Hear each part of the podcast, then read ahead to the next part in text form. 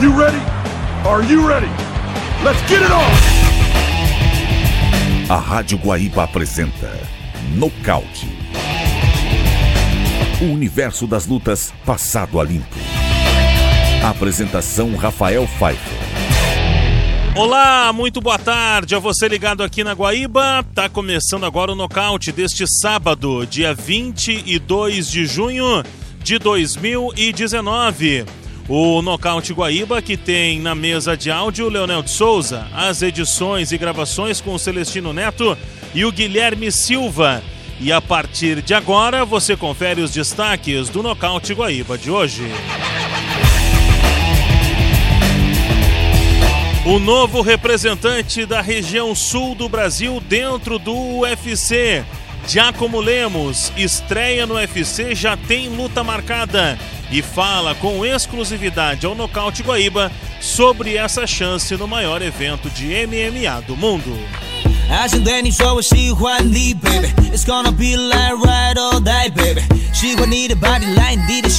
O Brasil e a região sul do Brasil tem mais um representante no maior evento de MMA do mundo, o UFC, e ele é o nosso convidado deste sábado aqui no Nocaute Guaíba. E por isso dou as boas-vindas pela primeira vez aqui no programa ao Viking do Campeche de Santa Catarina, Floripa, peso pesado, Giacomo Lemos. Tudo bom, Giacomo? Prazer falar contigo aqui na Rádio Guaíba. O prazer é meu, né? Desejar uma boa, uma boa tarde aí pra galera de Porto Alegre, região, né? E é isso aí, né? A expectativa é grande, né? Pra essa luta aí, né? Que chegou agora de repente, assim, mas vou estar bem preparado aí para representar, né? Apesar de ser conhecido como Manezinho aqui, né, em Floripa, eu nasci em Porto Alegre mesmo, né, no Mãe de Deus, então pode, ser, pode ter certeza que é mais um gaúcho lá no UFC e ao mesmo tempo eu sou Manezinho, então eu tenho essa dupla aí meio que cidadania entre aspas dos dois estados. Mas é legal que você chega numa categoria, categoria peso pesado, que já teve uhum. vários brasileiros campeões, mas também o último brasileiro campeão dessa categoria foi, foi um gaúcho, foi o Fabrício é. Verdun. Dá para tirar foi, é também, é dá para pegar essa, essa situação também, né? Claro, claro, sem dúvida, pegar um pouco da energia dele, né? E de degrau em degrau para chegar no topo, né? A gente não pode pensar já direto no cinturão, porque tem a primeira luta, que é a estreia, né? Como ficou recente para fazer uma preparação completa, então vai ser uma luta bem dura, né? Mas eu tenho certeza que, como eu já vim de cinco nocautes de sequência, vai ser mais um nocaute. Bom, é, você vai estrear no UFC 240 no Canadá. É um evento que já é grande, um evento. Você estreia num evento numerado que por si só já é algo grandioso, com grandes lutadores presentes. A Chris Borg vai estar presente nesse evento. Tem o Max Holloway fazendo a luta principal, um evento no Canadá. É, o que, que isso vai representar para você estar em um evento, fazer a sua estreia em um evento numerado como o UFC 240 e também enfrentando um cara da casa, um canadense? É, assim, para mim, acho que até é uma situação tranquila que eu já esperava um dia lutar no UFC. Eu fiz duas lutas em condições extremas lá na Ásia, né? Até fui dormindo no banheiro do avião na primeira ida para a Ásia, porque eu não entrava nas poltronas, imagina um peso pesado na econômica, eu não entrava. Eu cheguei em condições extremas contra os adversários da casa, peguei um adversário até duro, que era o Sansoli, tinha enfrentado o Fedor, quase ganhou do Fedor, lutou com o Alexander Emelianenko, um cara duro, ele me abriu um pote de 17 centímetros no primeiro round, e naquela situação de adversidade ali eu não demonstrei é, fraqueza, então eu acredito que vai ser é, tudo bem, estreia no maior evento do mundo, mas eu, o meu psicológico já está bem preparado para assimilar esse turbilhão que é o UFC, eu acredito. Então, eu acho que vai vir uma luta boa aí para mim. Como e, é que foi receber essa notícia? Não, como é que foi receber essa notícia. Giacomo, de, de que você estava contratado para o maior evento de MMA do mundo? É, eu estava no carro até receber a notícia do meu empresário, né, Marcelo Brigadeiro, até desejar um mandar um abraço para ele até. É um uma lenda do um, uma lenda do jiu-jitsu do MMA Isso, e da do, luta do Brasil, livre, né? O Marcelo Brigadeiro tem vários atletas aí, né? Junto com a MTK, MMA, né? É uma empresa bem grande que tem o Tyson Fury como cargo-chefe da, da empresa, que é o boxeador. E na hora eu já, assim que eu recebi a notícia, eu, eu já pensei, eu já estava planejando até, por ah, eu estar com o adversário e tal, já saí vendo que era adversário, quantos, quantos dias eu teria até a luta, e qual o processo dietético que eu teria que já me manter, quantos treinos eu teria que fazer, quantas sessões de regenerativas eu teria que fazer, então o planejamento já começou ali logo que eu recebi a notícia, porque eu quero chegar lá para ficar, né? Eu até fiquei feliz com a notícia e tal, mas meu perfeccionismo já impede de eu ter comemorado, assim, porque eu quero chegar e quero o cinturão. Aí sim eu vou estar feliz. Se eu não pegar o cinturão, não vou estar feliz. Então, eu não quero só chegar lá e bater e voltar. Então, pensar em fazer uma grande luta, uma grande estreia, né? Se possível com mais um nocaute, mantendo a invencibilidade e ir para cima deles, né? Hoje você tem seis vitórias, nenhuma derrota, cinco delas por nocaute, é isso? Isso. Cinco nocautes, uma finalização, né? E espero que seja mais uma vitória que não termine por decisão dos juízes, né? O UFC está atrás de uma renovação na categoria dos pesos pesados. E eu, como não cheguei nem aos 30 anos ainda, é, eu acho que, é, pelo, tendo em vista que a maioria dos pesos pesados estão na faixa de idade acima dos 35 anos, então eu era um cara bem visto pelo UFC, porque eles querem uma renovação, eles precisam de gente nova. E eu acredito que eu faça parte dessa renovação aí, por isso que eu fui chamado.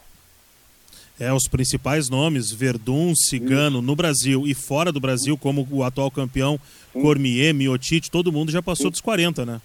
É, estão beirando, os, alguns beiram os 40 e outros já passaram dos 40, então eles estão precisando de renovar e tá difícil de achar peso pesado. Até tem muitos mais ah, é, peso pesado atlético, né, com gás e o peso pesado real que eles falam é difícil. Geralmente é caras que poderiam lutar na categoria de 93 quilos, até o próprio campeão, um cara que foi campeão na categoria de 9,3 e luta na pesado, mas ele é um 9,3 e subiu para a categoria peso pesado.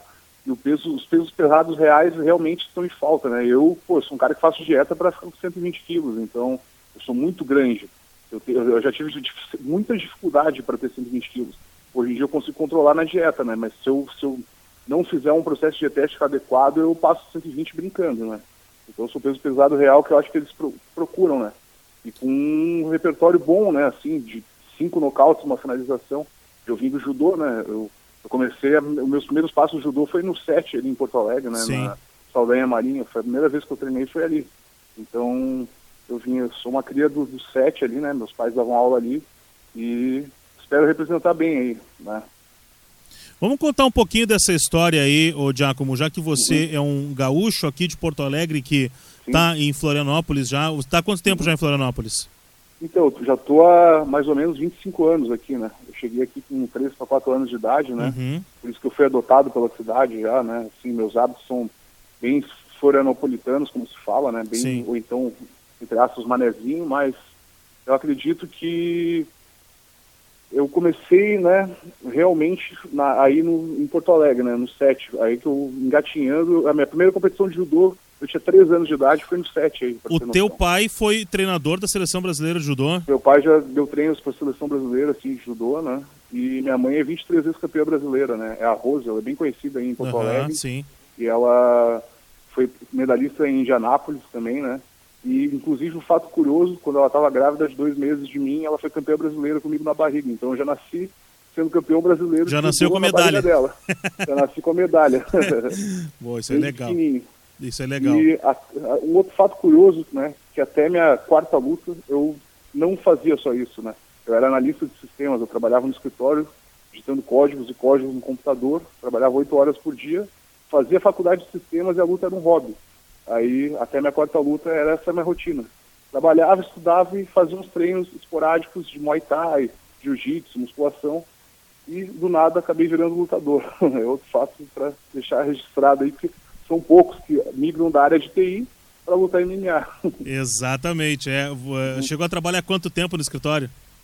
Ah, eu cheguei a trabalhar oito anos. Como, bastante tempo. comecei como técnico de informática e depois virei analista de sistemas. Bastante, bastante tempo. tempo. Chegou a terminar a faculdade?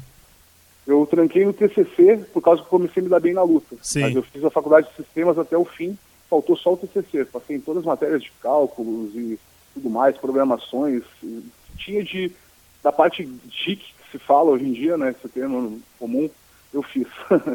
Pô, isso é uma coisa bacana, porque a gente tem poucos uhum. exemplos, né? A gente tem uhum. é, o Rick Monstro, que é, que é um, um engenheiro, e, e, e, e, acabou se tornando uma, um grande nome do MMA nacional. Teve um campeão do UFC, que era, trabalhava e foi campeão do UFC, que era o Shane Carwin, um engenheiro também. Sim.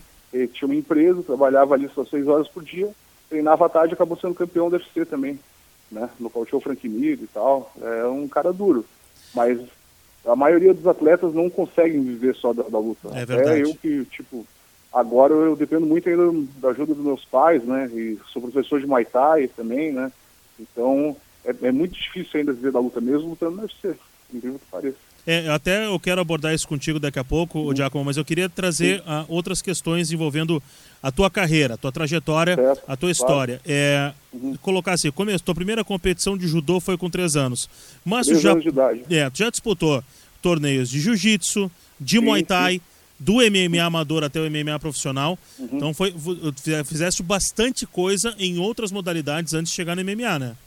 Sim, sim, sem dúvidas, né? Eu comecei, até meus 15 anos era só judô, né? Aí migrei para o jiu-jitsu, fui campeão sul-americano, é, CBJJ, né? É, peso absoluto até em 2011 e acabei também fazendo lutas de Muay Thai, né? E ia fazer uma luta de boxe profissional, só que o UFC me chamou antes de acontecer essa luta, né?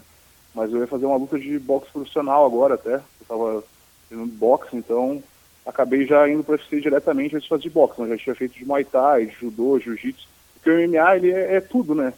Cheguei também a fazer seletiva para a seleção catarinense de wrestling, só não competi o brasileiro porque eu não consegui apoio, mas eu competi o brasileiro de, de luta olímpica, né, que seria o wrestling, e acabei não indo, por causa da falta de apoio, mas o MMA é o conjunto de todas as artes, então tu tem que estar sempre treinando um pouquinho de cada coisa.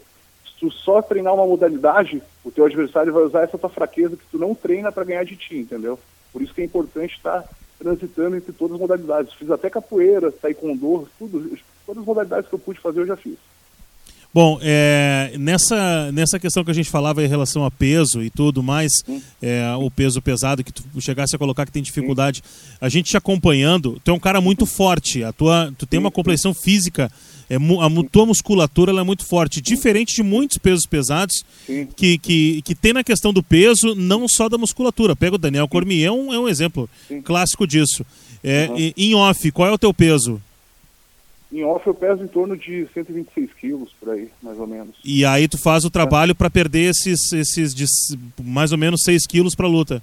É, na verdade o próprio treino para luta em si já me tira bastante peso. Uhum. Aí eu acabo, chego, chego a lutar com 111. O treino é tão intenso, tem treinos, por exemplo, que eu chego a perder 5, 6 quilos. Num treino, imagina. Sim. Chego a perder, claro, contando desidratação e tudo mais. Não que eu vá perder de gordura, mas eu chego a perder muito peso durante um treino, né? A oscilação de peso é grande. E os próprios treinos de lutas, por exemplo, um dia que eu treino menos é três treinos, né? Por exemplo, um, por exemplo, o dia de hoje, né? Foi Muay Thai, aí, preparação física dentro da água, na natação hoje, e mais um treino de manopla. E assim vai. É, média de três treinos por dia. E mesmo mantendo uma dieta boa, né? Com um balanço de aminoácidos, né? Evita perder a massa muscular magra, o cara perde peso igual. Porque é muito intenso o treino, né? E tem que ser. Se não estiver treinando pesado, vai chegar lá, vai faltar.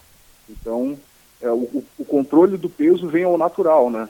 E com relação à minha massa muscular magra, eu uhum. sempre faz 10 anos que eu sou fanático por musculação, eu faço muita musculação. Sim. Diferente dos demais pesos pesados, é que é um hobby meu é fazer musculação. Então, eu boto muito treino de musculação durante a minha preparação para fazer uma manutenção dessa massa muscular magra porque é onde eu ganho muita vantagem, somente na grade, no trabalho de grade, quando eu vou pegar o adversário, ele não está acostumado a fazer aquelas forças específicas, e eu faço o adversário entrar no meu jogo. Claro. Todos os caras que eu lutei até hoje, eles fizeram trabalho de grade comigo e sentiram ali no trabalho de grade, porque ali eu sou muito forte. É como se eles estivessem fazendo uma musculação praticamente no meio da luta contra mim e acaba sendo que o braço dele pesa, o gás deles vai embora e eu continuo, porque esse trabalho específico de isometria de grade eu faço desde pequeno no judô. Eu trago os caras, os adversários para o meu trabalho de grade, que é onde eu faço desde pequeno no judô. Aquele trabalho de empurrar e puxar é feito direto no judô, só que a gente faz segurando o kimono, e ali a gente faz com troca de esgrimas, né? Então é, ali é o meu ponto forte. Com quem é que tu treina aí em Florianópolis, Giacomo? É, eu treino com bastante gente, né? Assim, porque eu não fico só um treino, mas uhum. meu, minha academia principal é Rangel Farias, né? Minha equipe e tal, que meu incentivador de no MMA ali, que me e botou no MMA foi o Mestre Rangel, né, que é o mesmo treinador do Paulo Borrachinha, do UFC, né, não sei se deve conhecer, e ele, ele também botou mais um no UFC, que era o João Zeferino, que é um cara daqui também, Sim. Né, e faço treino de jiu-jitsu com o Mestre Tonicão, né, que é o fundador, do, ele que trouxe o jiu-jitsu para Santa Catarina, né, é bem conhecido aqui, que foi aluno do Rickson Grace e do Hélio Grace. Esses são meus dois principais treinadores, né. E a preparação física eu faço com o preparador, o treinador Diego Martins, que é gaúcho aí, de Porto Alegre também, né? Até bem coloradão, né?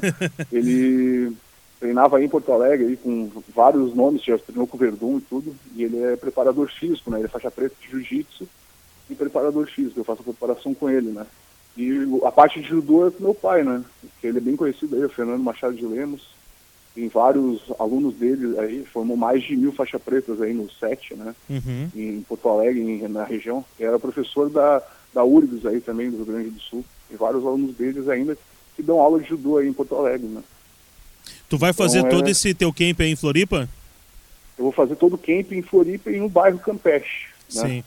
Eu treino, por exemplo, a parte de preparação física, eu treino numa academia que meu pai fez na garagem, que ele usava desde 1969.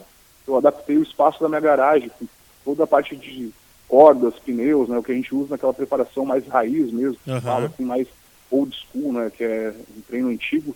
Eu faço preparação em casa porque é, fica mais prático, né? Hoje em dia é praticamente impossível tu parar uma academia para servir à tua disposição, né? Não tem, né? Não tem um espaço que eu chegar, não. Eu quero usar esse espaço só para mim, não dá. Tu tem que dividir com as pessoas. É muito difícil fazer um treino de circuito numa academia lotada, então eu treino na garagem de casa, né? Parte de preparação. E a parte de Muay Thai também. Treino aqui no, na equipe do Angel Farias, Jiu-Jitsu também no meu bairro, no Campeche. E esporadicamente eu faço visitas em Balneário Camboriú na Asta Fight Team, que é do Marcelo Brigadeiro mas devido a circunstâncias maiores, né, assim, de deslocamento e tal, de praticidade e regenerativo, eu estou fazendo esse camp, o começo dele aqui. Aí talvez eu vá para Balneário fazer alguns treinos específicos de wrestling, o Tim Huber, que é um All América de, de wrestling, um, um lutador de MMA que tem lá, e treinar com o Marcelo Brigadeiro também, mas mais pro final do, do camp mesmo, mas o meu camp é praticamente todo aqui. Certo. É, vamos, vamos entrar naquele assunto aí que tu tavas, estavas colocando agora há pouco aí, em relação às possibilidades que um lutador tem de abandonar a sua carreira de, de, de qualquer outra atividade e se dedicar única e exclusivamente à luta ao MMA. É, a primeira questão que eu te, te faço é: foi muito difícil para ti é, é, abandonar o teu emprego, vamos colocar assim, é, na, na, na parte de TI e, e, e conseguir co- é, colocar assim, precisa de muito apoio do teu pai e da tua mãe ainda com relação a isso. É. Mas até quando consegue isso? Até quando? Porque agora é, é, é o UFC, a, o, Sim. por mais que tenha mais visibilidade, mas o teu investimento vai ter que ser maior, né, Giacomo? Sem dúvida. Quanto mais maiores responsabilidades, maiores metas, maiores resultados, mais investimento, né? E vamos ver essa estreia aí que, que dá, né? O que, que eu consigo de patrocínio e quem sabe, né, eu consiga viver só da luta, né? Essa é a expectativa com essa entrada no UFC. É bem difícil se manter, claro, mas estou aí à, à procura de patrocínios, até se alguém tiver interesse em patrocinar e quiser levar sua marca comigo, né, estamos aí, né, mas é a visibilidade que eu precisava, né, e estou em vários veículos de imprensa, em vários sites, então é, agora é a hora, né, se não der, paciência, às, às vezes pode até continuar, por exemplo, teve lutadores no UFC, por exemplo, César Mutante, que durante o período de fora de luta ele faz Uber, tem vários lutadores do UFC que viram Uber, né, motoristas de aplicativo, Uhum. então, não é, não é fácil no começo, nem no UFC, né? A bolsa é muito baixa ainda, tem direitos de imagem da Reebok, né? Que você não pode levar marcas durante o, o, o, o evento e tal, né? Que mudou isso, mas é a maior vitrine do mundo, né? Ali é a chance de exposição máxima, por isso que tem que chegar arrasando, né? Que eu, que eu espero que aconteça. Ô Giacomo, os principais atletas que chegaram no UFC, em outros eventos, o Bellator, enfim, ou alguns outros eventos, tiveram que sair do Brasil, tiveram que morar e treinar nos Estados Unidos. Tu acha que vai chegar um momento que tu vai ter que fazer essa decisão também? É, acredito que em algum momento talvez eu tenha que fazer camps, né? Todo mundo tem o seu lugar de origem, né? Sim. Meu lugar de origem é Florianópolis, obviamente, é minha terra natal, mas pode ser que o cara faça temporadas lá, né? Vá lá, tipo, num, treinar na, numa American Top Team, numa, alguma, numa pequena Tailândia, mas são temporadas, né? Não que o cara vá morar lá, até porque por questões legais de visto, é muito difícil morar hoje em dia nos Estados Unidos ou morar em outro lugar, mas principalmente nos Estados Unidos, que é o berço do MMA, é muito difícil conseguir. Então tu tem que ter o seu berço, mas não, te, é te impede de buscar treino diferente, ficar alguns meses fora do país. Isso aí acontece muito com vários lutadores, mas minha terra natal hoje em dia é Florianópolis, né? Claro. É, é, em relação às tuas origens, é claro que tu tem uma questão que é de berço, teu pai e tua mãe, é, nomes fortes do judô brasileiro, Sim. mas dentro do MMA, quem é que te inspira? Quem é que tu olha e, e diz assim, pô, eu quero ser esse cara, eu quero ser igual esse cara, eu quero chegar onde ele chegou? Sim. Ah, sem dúvida, meu maior exemplo de lutador de atleta foi o Fedor Emelianenko, né? O Fedor era um cara muito humilde, muito respeitador e o estilo de treino old school dele, a forma que ele treinava e que ele aniquilou adversários no auge, como o Minotauro, né? Ele pegou vários caras muito bons no auge, Crocop, imagina, ele prevaleceu no, contra o Crocop na trocação, que era o forte Crocop. Ele era um cara muito híbrido, né? Ele, ele era bom de chão, ele fez uma luta com o Arona, que era o campeão da DCC, o Arona não finalizou ele, ganhou do Arona, ele ganhou do Minotauro também, foi para a guarda do Minotauro, ganhou do Crocop, então para mim, o maior de todos os tempos, o meu maior ídolo era o Fedor, né? Até um exemplo de atleta, e pessoa e caráter, um cara excepcional. É, o Fedor Emelianenko que... É o que inspira. Eu acho que todo mundo coloca ele como número um. Eu, todo mundo com quem Sim. a gente fala coloca o Fedor Sim. como número um. Ele é o principal, né? Não pode ser diferente, né? O cara que treinou por 10 anos invicto na, na categoria nobre, que é peso pesado, chegou a lutar de mão livre até e, nossa, não tem como ser diferente. Muito bom ele. É verdade. Já como... Um judoca também e, ah. e, atleta de sambo, né? Mas ele era um judoca também. Exatamente, exatamente. Uhum. É, já tem noção de, de quando é que tu vai para o Canadá? Eu acredito que seja uma semana antes da luta, né? Porque uhum. a gente uhum. faz a, tem que fazer a parte das fotos, como é a primeira vez. E acho que eu devo chegar lá numa terça-feira, por aí, e luto no sábado, né? É mais ou menos isso, é a previsão. Esse contrato que tu assinaste com o UFC é para uma luta? Olha, eu, eu, tenho que confirmar ainda que eu nem. Não, eu, eu, sei que vai ter essa luta, mas acredito que é uma mais duas, se eu não me engano. Sim. Eu, não, eu ainda não tenho certeza, mas geralmente o contrato quando entra direto assim é uma mais duas, né? Não é que nem o The Contender que tu, é uma luta valendo para entrada. Não, é uma mais duas geralmente. Uma mais duas. Assim, mas eu acredito que nesse primeiro momento é uma luta, tem que pensar nela, né? Ter uma boa exibição porque se o UFC não gostar de ti, mesmo se tiver duas lutas, ele pode demitir, entendeu? Claro. Eles não estão nem aí com isso. Então, é focar nessa primeira estreia aí, fazer uma boa luta, né? Se possível, mais um nocaute, chegar bem focado, né? E, e, e dar o melhor para representar o Brasil, né? Que é o nosso país aí que precisa de alegria, né? Daqui a pouco chegar, fazer um daqueles nocautes e ganhar um, um performance da noite, quem sabe? Pô, quem sabe, né? Chegar pronto para isso. Se Deus quiser, vai acontecer. Esse é o objetivo, né? Legal. Giacomo Lemos, atleta gaúcho, mas catarinense de Florianópolis também, o Viking do Campeche. É, é. Agora com o contrato com o UFC, eu quero te agradecer o papo aqui no programa Nocaute da Rádio Guaíba e dizer que a gente está na torcida muito por ti aí nessa, nessa estreia no UFC. É, eu gostaria de agradecer a oportunidade, né? Entrevista da rádio favorita até do meu pai, né? Que é a Rádio Guaíba. Legal. Né? Ele é um espectador aqui, ele com certeza vai ouvir essa entrevista. Gostaria de deixar um abraço para todos os gaúchos, catarinenses, do Brasil inteiro. Lembrar da importância das artes marciais. Né? O UFC não deixa de ser um encontro de artes marciais. Então, é preciso levar as noções de disciplina e respeito adiante. Então, é muito importante. Não é, não é um, um confronto de gladiadores, como falam.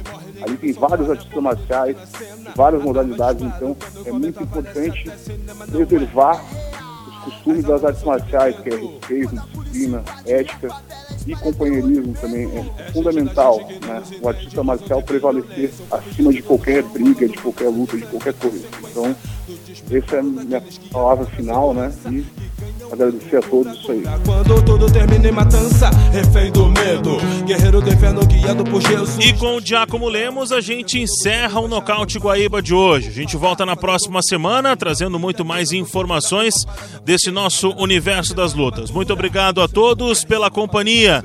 Grande sábado, valeu, abraço, tchau, os. Liberado, é complicado ser revistado por um mulato fardado que acha que o preto favelado é o retrato falado sempre foi assim.